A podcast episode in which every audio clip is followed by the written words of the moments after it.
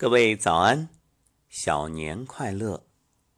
当然，这是对北方大部分地区的朋友而言。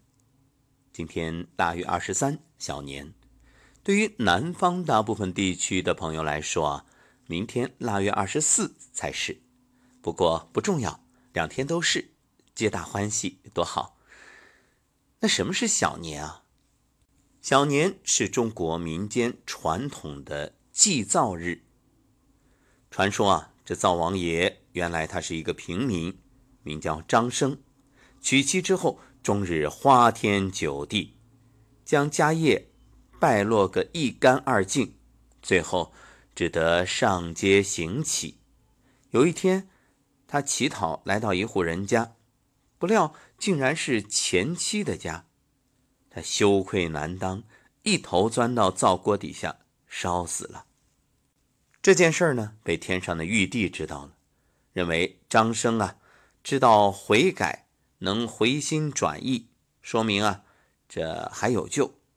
既然死在锅底，那就把他封为灶王，每年腊月二十三、二十四上天汇报，大年三十呢，再回到灶底，汇报啥呀？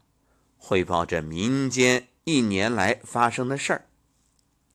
听起来这不算什么大官儿，但是不得了啊！那到底这一年怎么样？那都得是灶王爷说了算，这老天得听灶王爷的。所以呢，老百姓就觉得，哎呀，这灶王这位卑权重。你看他这上天一汇报，要是说的是咱家的坏话，那可不好。所以呢，得祭灶王。不过要我说啊，这临时抱佛脚也不可取。那你究竟这一年做的怎么样？其实做的问心无愧、踏踏实实的最重要，对不对？而且话又说回来，这灶王爷要是吃了你的，就说好话；没吃你的，那就坏话连篇，这也不对呀。那怎么体现他的公平性呢？不过再一转念，这话呢，其实也在人说，就看你从什么角度，啊，不同的说法就会让人有不同的理解，啊，这个倒也合情合理。所以啊，灶王爷要上天向玉皇大帝禀报这一家人的善恶，让玉帝赏罚，那人们呢就要送灶王，在灶王向前的桌案上。供放糖果、清水啊、料豆等等等等。当然，民间有一种说法叫做“男不拜月，女不祭灶”，所以呢，意味着祭灶王爷啊，只是男性来进行。而到了大年三十的晚上，灶王汇报完毕，还要回到咱家呀，所以到时候还得接灶、接神啊，还得有仪式。说到过年，很多朋友立刻会问：这过小年有什么习俗啊？是不是有什么好吃的？哎呀，不是一过年就只想着吃的。今天要说有什么重要习俗，大扫除啊！辞旧迎新之际，把家里好好的打扫一遍，认认真真的清扫，窗明几净，剪窗花，贴春联儿，还有啊，你要洗澡理发。正所谓有钱没钱剃头过年。好，说了那么多，那今天的节目究竟想和大家分享什么主题呢？很简单，就是如何来打扫卫生。哎，有的朋友会奇怪，我没听错吧？你这不是中医养生节目吗？这打扫卫生和中医养生有啥关系？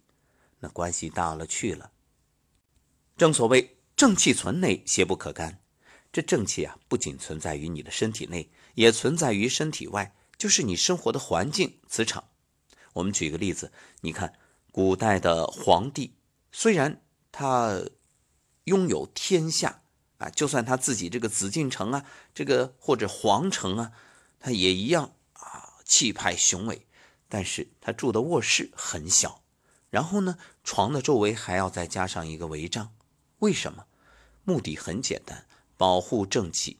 因为如果你待的这个环境太空旷的话，你的气场是镇不住的，而且是不断的在耗你的气。这气呢，应该养而避免耗。那么怎么养？在于你生活的环境啊，要干净、整洁、有序，这样养的就是正气。如果说一个环境特别的污浊、污秽，也不通风，那这个气场。能量就在损害着你的身体。有的朋友可能会奇怪，不是说正气存内，邪不可干，我只要正气足，我就不怕邪气吗？当然，话是如此。但是如果你周围都是正气，那你是在被养的。比如说，我们站在阳光下站桩，哎，这就是在养你的正气，在给你身体加分。那如果你周围的环境很恶劣，雾霾天这样的环境，你还要站在外面站桩，那你就等于在。消耗固然正气足的人不容易受到伤害，但是你反反复复被伤害，也等于在消耗你的正气。还有一点，环境好了，你看上去心情好，这也是在养正气啊，这是让你的情绪上得到能量，你是喜悦的。如果看上去，哎呀，整个的这个一片狼藉。当然，你也可以在一片狼藉当中安然自若啊，这个没问题，达到那种，要么是大自在，要么呢，就意味着你的能量本身不高，你得过且过，反正你也就和他同频了，那说明你也是低频的。好，那么接下来就和大家分享一下，究竟怎么样把家庭的卫生啊搞好。所谓“工欲善其事，必先利其器”。啊所以呢，准备一些必要的打扫卫生的工具，这个我就不多说了，各位自己都知道。我们只说一些小诀窍，所谓的事半功倍。比如你擦白色家具，可以在毛巾上呢挤点牙膏，然后反复擦拭有污渍的地方，不仅能起到漂白的效果，还能让家具的表面啊更有光泽。那么清洗地毯的时候呢？如果用机器洗啊，很不方便，就可以试试撒点水，用干的东西啊擦拭一遍，比如这个干毛巾。然后呢，有污渍的地方你再撒一点盐，对，就是我们吃的那个盐。这个盐啊渗入污渍之后，你再用吸尘器一吸，污渍轻易就被带走了。说到清洗啊，这小年送灶王，所以最重要的当然就是清洗灶台了。灶台上最多的是油污，可以在盆里啊先加点热水，然后呢放一小块肥皂在热水里，等到肥皂稍微融化一些的时候拿出来，啊就用这个肥皂水去擦洗油污，谁试谁知道，特别容易。再来说说油烟机，把清洁剂呢喷洒到油网上，然后用卫生纸啊。覆盖在上面的边边角角啊，都给它盖严贴上。盖好之后呢，对着这个卫生纸再喷洒一遍清洁剂。油污特别顽固的地方，你可以覆盖保鲜膜，静静的等十五分钟。然后呢，直接用上面的卫生纸啊，把这些地方全部擦一遍。哎，油烟机变得特别干净。这清洁剂是什么？